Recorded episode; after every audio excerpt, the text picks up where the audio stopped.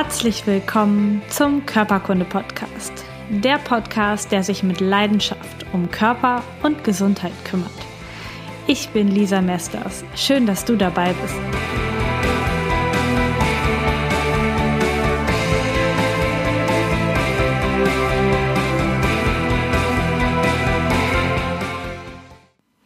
Ich heiße dich ganz herzlich willkommen zu dieser neuen Podcast-Folge. Heute gemeinsam mit Rüdiger Dahlke. Und du wirst ihn garantiert kennen und wenn nicht, dann wirst du ihn in diesen Podcast-Folgen kennenlernen. Und ja, du hast richtig gehört, es sind Folgen geworden, denn er hat sich über eine Stunde 30 Minuten für mich und für euch Zeit genommen, meine und eure Fragen zu beantworten und ist echt intensiv auf alle Themen, die ich wissen wollte, eingegangen. Es sind drei, ähm, es ist ein dreiteiliges Interview geworden.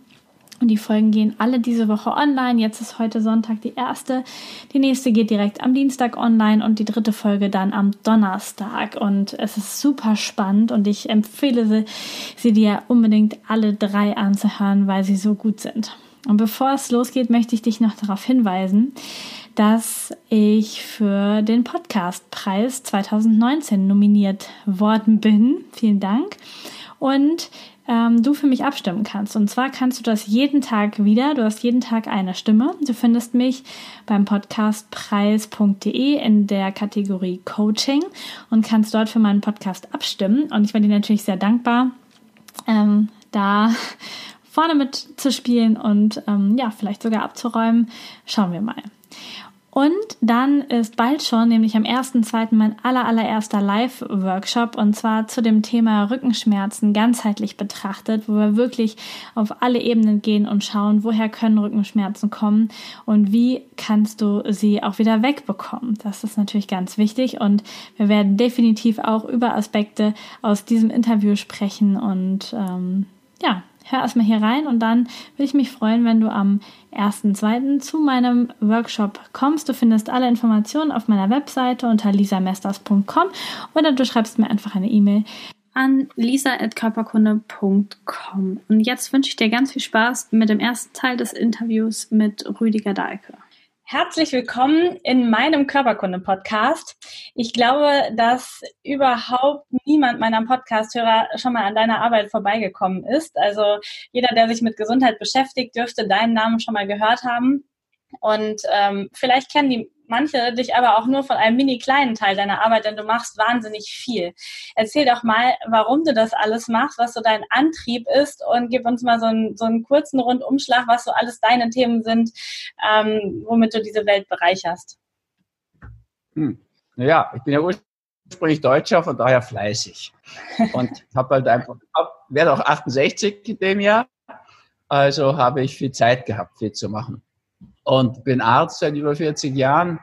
Und ähm, wie soll ich sagen, es begann eigentlich so, das, wofür viele mich jetzt kennen, dass ich parallel zur Psychotherapie, die ich damals zusammen mit Detlefsen gemacht habe, habe ich meine Leute dann fasten lassen, weil wir gemerkt haben, dass die Verstopften in der Psychotherapie sich viel schwerer getan haben als die anderen. Also von daher, und die Münchner und die Verstopften, das war so ein Problem, was wir da hatten. Und wir hatten dann schon viele Auswärtige auch, weil Detlefsen bekannt war. Und die Auswärtigen kamen immer viel schneller durch mit unserer Therapie.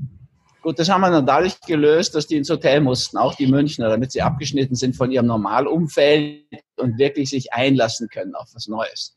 Und das mit der Verstopfung, na gut, da haben wir einfach mit naturheilkundlichen Abwehrmitteln angefangen. Aber ich habe dann, weil ich viel gefastet habe, für mich auch meine auch fasten lassen. Und der hat dann unter den Patienten rumgesprochen und hat so, viel, so einen Effekt gehabt, ja, dass die jetzt nicht nur körperlich und auch seelisch loslassen konnten, hat die Psychotherapie so befruchtet, dass die anderen Therapeuten bei Deadlifts, und das waren ja sechs, sieben, dass die auch wollten, dass die fasten. Also von daher wurden mir dann diese ganzen Leute geschickt und ich sollte denen immer eine Fasteneinführung machen. Das habe ich auch ganz brav getan, aber es ist mal schnell langweilig geworden, ehrlich gesagt. Es war immer dieselbe Stunde, die ich denen erzählen musste. Für die Leute war das teuer, für mich war das langweilig. Dann habe ich so eine lose Blattsammlung angefangen zu schreiben. Das weiß ich noch, es waren zwölf DIN, äh, so Klarsichthüllen mit 24 DIN A4 Seiten voll. Das habe ich fünfmal gehabt, das habe ich dann ausgeliehen an die Leute. Dass die jetzt nur, wenn sie da was anderes machen wollten oder Schwierigkeiten hatten, mich fragen konnten. Dann ging das alles viel schneller. Und das hat sich eigentlich bewährt, außer Deutschland fand es unästhetisch. Und er wollte das so Rosenblattsammlung, das war jetzt nichts für sein Institut. Und er hat mich dann animiert, da ein Buch draus zu machen. Das habe ich dann auch relativ rasch gemacht. So entstand bewusst Fasten. Das gibt es x-mal überarbeitet bis heute noch. Ich habe sogar mal wieder jetzt ganz neu geschrieben. So, so ist das erste Buch entstanden. Und ähm, im Endeffekt sind die dann immer so entstanden, weitere Bü Bücher. Also immer wenn ich etwas x-mal erzählen musste. Also im Endeffekt habt ihr das mit euren Fragen gesteuert sozusagen. Wenn ich hundertmal selber ungefähr gefragt worden bin, habe ich darüber ein Buch gemacht oder eine Kassette damals besprochen oder einen Film gemacht dazu. So ist relativ viel entstanden. Und das Geheimnis meiner Bestseller ist einfach, ich höre einfach zu. Ich achte dann auf die Fragen und irgendwann mache ich was dazu. Das ist bis heute so geblieben. Und wenn ich das jetzt anschaue, hat es so verschiedene Ebenen. Also mein begonnen hat es ganz praktisch mit dem Fasten. Dann kam als nächstes, glaube ich, dann das Mandala-Buch dazu, weil ich gerne mit, mich mit Mandalas beschäftigt habe, so aus der Arbeit von C.G. Jung heraus. Dann habe ich meine Patienten auch Mandalas malen lassen in ihrer freien Zeit. Und dann wurde das aufwendig und so entstand Mandalas der Welt. Und diese ganze Mandala-Malwelle damals. Und das ist eben auch das Geheimnis. Also ich habe keinen sechsten Sinn für die Titel, die kommen. Dass ich so viel Bestseller geschrieben habe, das liegt daran, dass wenn man einfach auf die Fragen der Leute hört, dann das, was viele bewegt, bewegt dann insgesamt noch viel, viel mehr. Und so ist es ehrlich gesagt entstanden. Und naja, dann habe ich zu diesen konkreten Themen einiges geschrieben. Aber wenn es einteilen will, gibt es so eine Basisgeschichte die Spielregeln des Lebens, die Schicksalsgesetze. Das ist so die Philosophie. Dazu gehört dann noch, das folgt aus dem wichtigsten der Gesetze, dem Polaritätsgesetz, das Schattenprinzip, auch so ein Basisbuch, und das Lebensprinzipienbuch. Da geht es um diese zwölf Urprinzipien oder Archetypen, Lebensprinzipien, sage ich da, Lebensbühnen. So, das ist so die Basis der ganzen Arbeit. Dann gibt es so eine Schiene zur Krankheitsbilderdeutung. Das beginnt mit Krankheit als Weg, Frauenheilkunde und solche Bücher, geht dann zu Krankheit als Symbol. Das ist dieses Nachschlagewerk, was in vielen Haushalten oftmals in der Küche steht und ausschaut nach. Das ist sehr bekannt geworden, diese Richtung der Krankheitsbilderdeutung. Krankheit als Weg war schon sein riesiger Bestseller und Krankheit als Symbol ist einfach auch, da ist schon dieser dicke Hardcover eine Viertelmillion verteilt. Krankheit als Weg noch viel mehr. Und irgendwann habe ich mal gehört, wie jemand, jemand anderen äh, geantwortet hat auf eine Frage, ja, hast du schon in Dahlke nachgeschaut? Und da wusste ich dann, das ist angekommen. Ne? cool. Wenn der Titel schon nicht mehr gesagt ist. also ich kannte den nicht. Das ist die eine Richtung. Dann habe ich eine ganze Menge zu den Säulen der Gesundheit, nenne ich das so, gemacht.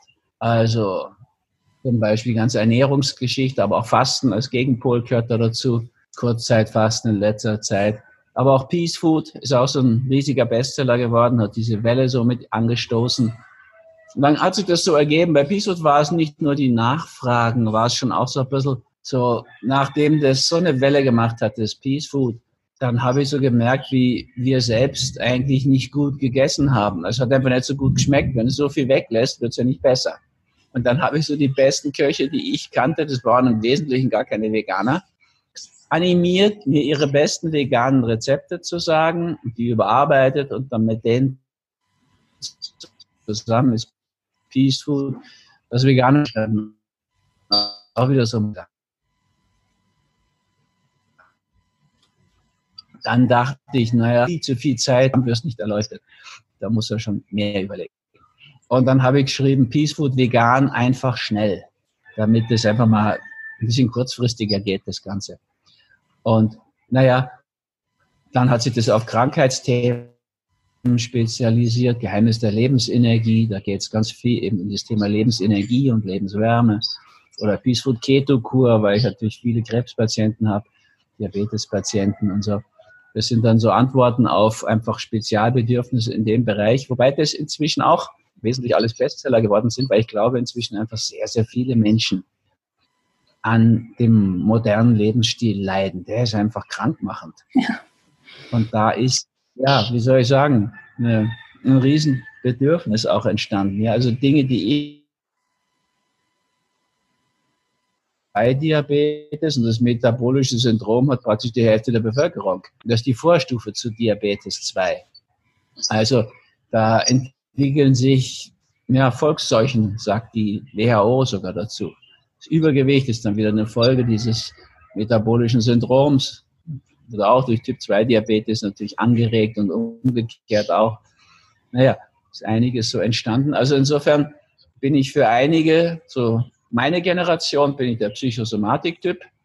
Und die sind ganz verblüfft, dass ich da über Peace Food und Ernährung und Fasten so viel rede. Und finde es auch gar nicht gut, ehrlich gesagt. Ja, man wird ja so einschubladisiert. Und dann gibt es unter den Jungen, da gibt es ja ganz viele jetzt. Also ich habe ja junge Leute in den Kursen und so Vorträgen, die sind ja also tätowiert und gepierst, die haben mehr Metall im Gesicht als ich im Mund. Und freut mich natürlich schon auch. Aber die sind ganz komisch berührt von dieser Psychosomatik. Die wollen alles lösen über ihr Vegan-Sein und so weiter. Und naja, dann versuche ich so ausgleichend beides ins Spiel zu bringen. Psychosomatik ist für mich schon weiterhin ein entscheidender Punkt meines Arztseins. Und das Wort ist auch schön. Psychosomatik. An erster Stelle die Seele, an zweiter Soma der Körper. Und das weiß jede Hausfrau, du kehrst die Treppe einfach besser und einfacher von oben nach unten und nicht vom Körper zur Seele hin. Das kannst du auch machen, das versucht ja die Schulmedizin. Und klar hat das Veränderungen, ja. Also wenn du jemand ein großes Stück Darm rausbaust und dafür einen künstlichen Ausgang bastelst, dann wird das auch Auswirkungen auf die Sexualität haben und damit auf Seelenleben. Ja, klar, das geht schon auch in die andere Richtung. Aber das ist wirklich ein sehr, aus meiner Sicht, destruktiv ungeschickter Weg. Also klar, du wirst, wenn du eine Zeit lang zum Beispiel Peace Food mäßig lebst, in deiner Ernährung, wirst du einfach sensibler. Und dann verändert es auch deine Seele im positiven Sinne. Also es geht schon auch im positiven Sinn. Naja, und bei all dem ist für mich immer wichtig, diese Schicksalsgesetze dabei zu haben und das Schattenprinzip. Weil, das muss ich mir heute ehrlich sagen, diese große Peace Food Welle, dass das Vegan so in Gang kam, das ist im Wesentlichen die Bücher von Attila, der da dann ein bisschen später kam, der die Jungen an Bord gekriegt hat, Attila Hildmann. Mhm meine Bücher. Das kann halt eingesessen Veganer vom Februar und so gar nicht verputzen, dass das so ist. Im Endeffekt haben die sich ewig bemüht, dafür haben sie meine ganze Anerkennung. Aber durch diese großen Bestseller ist das in Gang gekommen. Karin Duwe zuerst, Anständig Essen. Das war schon mal ein tolles Buch, weil das hat mal gezeigt, anständig essen heißt nicht unbedingt reinhauen und noch ein Schnitzel, sondern das kann heißen mit Anstand essen. Ja, und bringt eine ethische Komponente Komponente da rein. Das war ja bisher nicht so. Naja, also dieses Buch und dann eben die Jugend mit Attilas Büchern, Peace Food, meine Generation, aber viele haben das dann angenommen. So, das hat einfach sowas in Gang gebracht. Aber heute, das ist ja zehn Jahre her, dass ich es geschrieben habe, oder dass es rauskam, hm, weiß gar nicht mehr genau, ist das, das hat es natürlich auch schon Schatten. Ja, das kann man wirklich auch sagen. Das Veganer hat so viele Vorteile das müsste eigentlich der neue Lebensstil werden auf dieser Erde. Aber gibt natürlich doch eine ganze Reihe so fanatische Veganer, dass viele sagen, nee, so will ich nicht werden, wie die. Das kann ich auch gut verstehen. Also da kommt die Gefahr von innen heraus. Das wirkt einfach nicht animierend, nicht ansteckend. Also meine Idee ist so ansteckende Gesundheit. Ja, aber das, das ist ein schönes Bild. Versuche ich auch zu leben. Und das überzeugt die Leute auch zuerst. Wenn ich so den Klaus Leitzmann sehe, der muss jetzt, weiß nicht, 84 sein oder 85, also jedenfalls deutlich drüber. Oder Colin Campbell, der die China Study gemacht hat. Oder Caldwell Esselstyn in dieser wichtigsten Studie. Die sind alle gleich alt, diese drei. So Mitte 80 müssen die sein. Aber wirklich total fit. Also habe ich witzige Sachen erlebt mit allen dreien, wo man so das Gefühl hat, das darf nicht wahr sein. Der ist jetzt noch 20 Jahre älter fast als ich und irgendwie, ich bin so außer Atem im vierten Stock und Gott ist nicht außer Atem. Das ist erstaunlich gewesen. Also diesbezüglich, ja, gibt es natürlich Schatten dabei auch. Und es gibt es auch für die sozusagen, die das übernommen haben. Gibt heute schon natürlich auch viele Beziehungen, die in Probleme kommen und wirklich auch scheitern, weil sie vegan geworden ist vor Jahren dann auch immer sensibler geworden ist, er da nicht mitkommt, auf allen Ebenen nicht. Und dann entwickelt sich das auseinander. Und ich bin heute oft in der Situation, wo ich sozusagen Schattenprinzip lässt grüßen, zu ihr sagen muss, wissen Sie, das ist nicht so, dass er sich negativ entwickelt hat. Der stinkt so wie immer. Und das hat ihn damals nichts ausgemacht, wie sie beide Fleisch gegessen haben. Jetzt brauchen sie den Ventilator in der Toilette. Jetzt wollen sie seine Wäsche nicht mehr machen. Und kochen will sie ihm schon längst nichts mehr. Aber sie, hat sich verändert. Und nicht er. Und wenn als Kinder im Spiel sind, ja, also weiß ich, fünf und sieben, hat das ja schon was Tragisches, wenn es an der Ernährung scheitern soll. Aber da kommt natürlich von beiden Seiten dann auch so die Lust der Menschstandpunkt rein. Sie will das auch nicht wieder aufgeben. Ne? Hat sich doch letztens bei ihr auf den Unterarm Vogel gesetzt und ist gar nicht weggeflogen. Also das findet sie so berührend. Und nur so Dinge passieren ja, weil die Tiere einfach die Angst verlieren. Und ja, und dann, wenn ich dann sage, jetzt schauen Sie doch mal, dass Sie ihnen eine Brücke bauen, dass Sie vielleicht doch mit rüberbringen, versuchen Sie mal in diesem Sinn. Oder essen selbst mal wieder ein bisschen was, was Ihnen damals ja geschmeckt hat, irgend, weiß nicht, eine Forelle oder irgendwie sowas. Ist nicht gerade pro meine Überzeugung, aber es könnte sozusagen da eine Familie retten und ihm so Brücken bauen. Ich habe sogar mal ein Buch geschrieben, das heißt Vegan für Einsteiger. Da kannst du deinen geliebten Partner zwei Monate mit füttern da merkt er gar nicht, dass er schon vegan ist. Das ist dieser ganze Fleischersatz und so, was ich gar nicht esse. Ja. Aber das ist so ungefähr meine eh schon vegetarisch lebenden Zuhörerinnen und dass die so eine Anleitung haben, wie kriege ich denn jemanden mitgenommen? Wie kriege ich ihm so eine goldene Brücke gebaut, dass er es gerne isst, weil er merkt, er schaut besser aus, es tut ihm gut, er hat wieder mehr Lust und naja, so in diesem Sinne. Also Schatten ist immer mit drin Insofern kommen die Schicksalsgesetze, Urprinzipien bei mir da überall rein. Das ist so das letzte, also vorletzte Buch, was ich gemacht habe. Das ist die Hollywood, die Spielfilmtherapie. Das ist überhaupt eingeteilt nach diesen Lebensbühnen. Und mit, ich habe wirklich mehr Filme verschrieben als Schulmedizin in meinem Arztleben. Die sind aus meiner Sicht, wenn man gute auswählt, auch heilsamer. Naja, also kommen immer noch verschiedene Bereiche dazu. Aber Zentrum ist diese Basis Schicksalsgesetze, Schattenprinzip, Lebensprinzipien und da aufbauen drauf die Psychosomatik von Krankheit als Weg bis Krankheit als Symbol oder jetzt Altern als Geschenk mhm. über diese ganzen Altersthemen. Alzheimer war das letzte. Ja, ah, super spannend. Ähm, lass uns mal in, in die Psychosomatik zuerst ein bisschen einsteigen. Da waren jetzt schon ganz viele Themen dabei, die, glaube ich, auch ganz viele Hörer von mir interessieren. Ähm, und ich erlebe das immer wieder, wenn ich das anspreche mit meinen Patienten oder mit den Klienten online, ähm, dass die das nicht glauben können, dass jede Krankheit auch ähm, einen psychischen Hintergrund hat, dass es auch immer etwas mit den Emotionen zu tun hat, immer irgendwas mit der Seele zu tun hat. Ist es so? Magst du das mal beantworten? Hat jede Krankheit auch ähm, diesen Hintergrund? Und warum ist es so? Und ähm, was zeigt uns auch so eine Krankheit, wenn die bei uns ausbricht? Was kann das auch für eine Chance sein? Na, ist immer die Chance, das Thema, was sich in der Krankheit symbolisch ausdrückt, was sich da drin verkörpert, auf einer erlösteren Ebene zu leben. Ja? Also zum Beispiel, wenn du jetzt körperlich kugelrund wirst, ist ja darin, dahinter die Idee, ein rundes Leben zu haben. Und ein rundes, erfülltes Leben ist ja sogar unser christlicher Auftrag. Aber das ist auf der Körperebene einfach nicht gut zu verwirklichen. Aber da ist sozusagen das Thema drin. Oder wenn du jetzt die Figur der Venus von Willendorf entwickelst, ja, wo das so alles ins überbordende Weibliche geht. Das ist halt ein Bild der großen Göttin und war früher ein Fruchtbarkeitssymbol. Und wenn du diese Figur heute hast, das haben ganz viele Amerikanerinnen, mit denen arbeite ich einmal im Jahr. Und das ist ja für uns schon eigentlich erstaunlich, was für Formen das Übergewicht dort annimmt. Da ist in der U-Bahn von New York, da siehst du überall die, die schwarze Madonna sozusagen, die große Göttin. Meistens auch sogar in schwarz.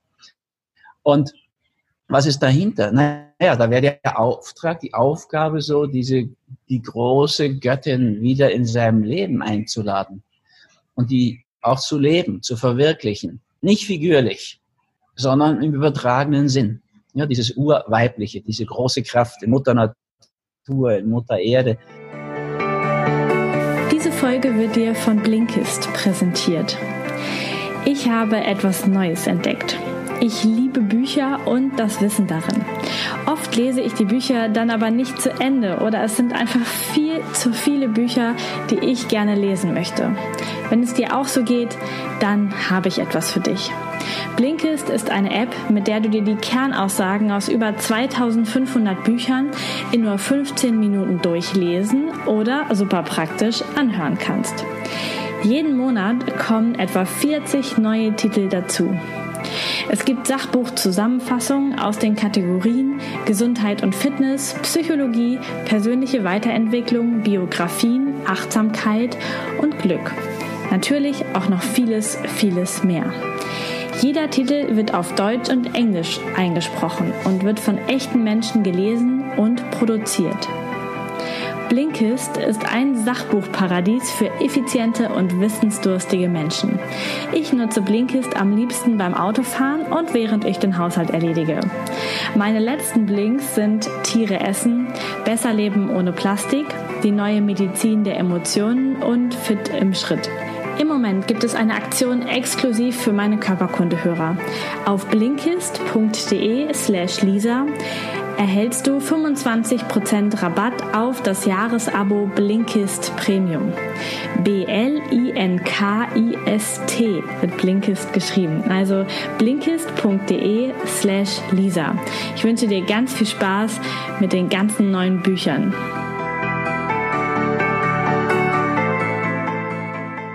Also schau mal der Frage, geh mal der Frage nochmal genauer nach. Schau mal, in dieser Schöpfung, würde ich direkt sagen, oder in deinem Umfeld, ob es da irgendetwas gibt, was eine Form hat, eine Figur, eine Gestalt, aber keinen Sinn, keinen Inhalt und keine Bedeutung hat. Da wirst du ja nicht fündig. Alles, was Form, Gestalt hat, hat auch Inhalt, Sinn und Bedeutung. Warum um Gottes Willen sollte das bei einem Magengeschwür nicht so sein? Ein Magengeschwür frisst sich wie ein Krater in die Tiefe. Das ist, steht auch für jemanden, der Dinge in sich hineinfrisst, nämlich Emotionen. Die soll man rauslassen, sagt die Bibel, ne? unserem Herzen Luft machen. Biblischer Ausdruck. Und nicht in uns reinfressen. Weil der Magen, der kann mit Emotionen nicht umgehen. Der reagiert auf alles mit seiner scharfen Salzsäure. Und solange du jetzt Müsli schluckst oder meinetwegen auch ein Schnitzel, dann ist es ja in Ordnung mit der Magensäure. Aber wenn du jetzt Emotionen schluckst, Wut, Ärger in dich reinfrisst, dann macht er trotzdem seine Produktion von Salzsäure. Da ist jetzt aber nichts da, kein Schnitzelfleisch. Jetzt frisst er sich ins eigene Fleisch hinein. Dann beginnt es mit einer Magenschleimhautreizung, dann eine Magenschleimhautentzündung, dann kann es ein Ulkus, ein Magengeschwür werden, dann kann sogar ein Magendurchbruch werden. Dann frisst es sich durch die ganze Magenwand. Das hat eine Form, das hat natürlich auch Sinn. Oder so ein Blumenkohlartiges Gewächs, so wie Blumenkohl oder Brokkoli.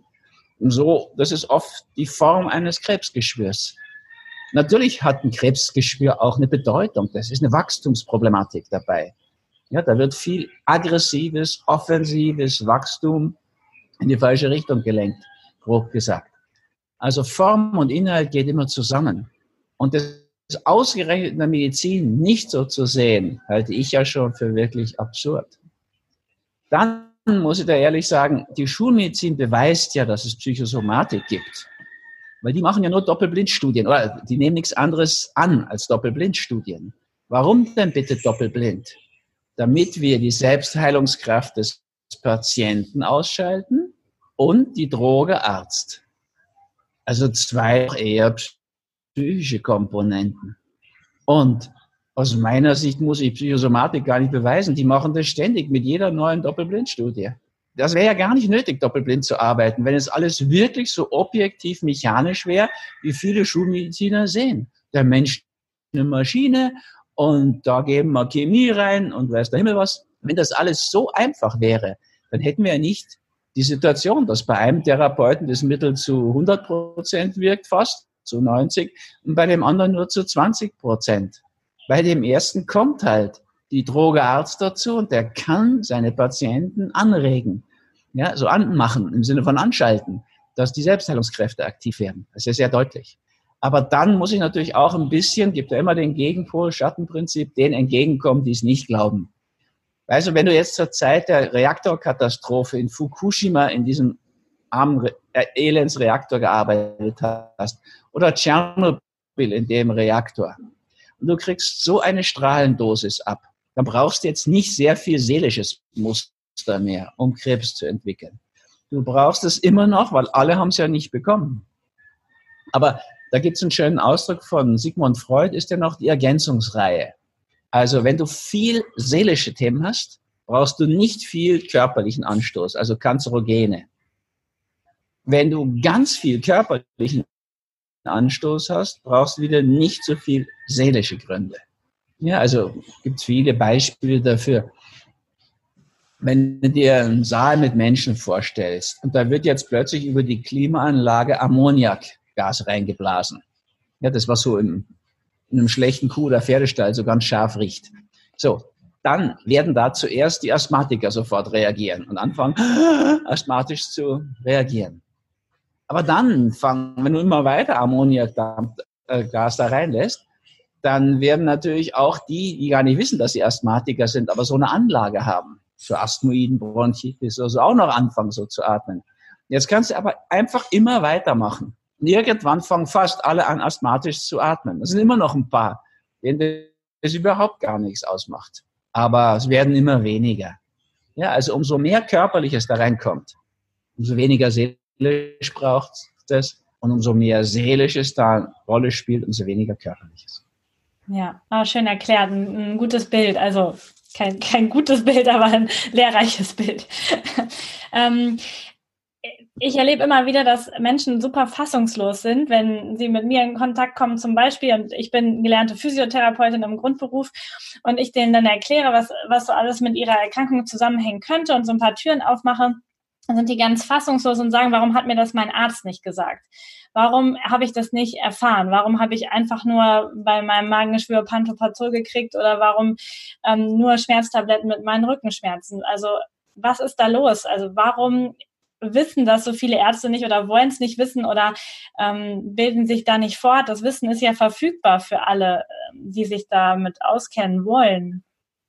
Da mache ich erstmal eine nette Antwort drauf, ja, bevor okay. die böse. Okay. Polarität. Also die nette ist, du überarbeitest das ja gerade. Du kannst ja in Zukunft auch einfach auf deinen Podcast verweisen. Genau. Oder deinen YouTube oder meinen. Und da sagt ja dann der Arzt dazu was. Und erklärt das ja auch in diesem Sinne. Ich bin ja nämlich Arzt. Und natürlich, du hast recht, das Wissen ist vorhanden. Und ich kann mich da ja auch nicht beklagen. Es sind aber Millionen von meinen Büchern verteilt. Also ganz viele haben das, irgendein Journalist hat mal gesagt, fünf Millionen im deutschsprachigen Raum, aber es sind 28 Sprachen, über 50 Ländern, das hat sich verteilt. Aber es hat sich zu denen verteilt wie dir, die eine Offenheit dafür haben, die auch bereit sind, in die Eigenverantwortung reinzugehen. Weil überleg mal, das hat dein Leben ja nicht leichter gemacht. Du hast plötzlich viel mehr Verantwortung für dein Lebensgefühl, wie du dich fühlst in dieser Welt. Und das ist natürlich schon relativ einfacher, wenn du sagst, ah, ich bin krank, ich lasse mich krank schreiben, ich lege mich ins Bett. Dann habe ich mit dem Ganzen nichts zu tun. Und unsere Gesellschaft hat ja ein paar Tabus. Und eins davon ist einfach Eigenverantwortung. Wenn du da Eigenverantwortung reinbringen würdest, kannst du das ganze Gesundheitssystem, was ja wirklich marode ist und trotzdem wahrscheinlich das Beste auf der Welt, das Deutsche. Also jetzt nach dem Schweizerischen. Aber das liegt daran, dass in der Schweiz noch die letzten deutschen Tugenden leben. Die sind ja in Deutschland auch nicht mehr so irgendwie populär. Heute ist ja Coolness und Cleverness viel wichtiger als Pünktlichkeit und Fleiß oder weiß der Himmel. Naja, also diesbezüglich ist da eine Situation entstanden, wo ähm, die Leute einfach nicht eigenverantwortlich sein wollen. Da kommt in der deutschen Sprache noch erschwerend hinzu, dass wir das Wort Verantwortung synonym mit Schuld verwenden. Ja, wir fragen, wer ist denn da schuld? Wer ist denn da verantwortlich? Ah, ja. ja, deswegen will im deutschsprachigen Bereich auch kaum einer Verantwortung übernehmen, weil das wird mit Schuld assoziiert. Im Angelsächsischen ist es überhaupt nicht so.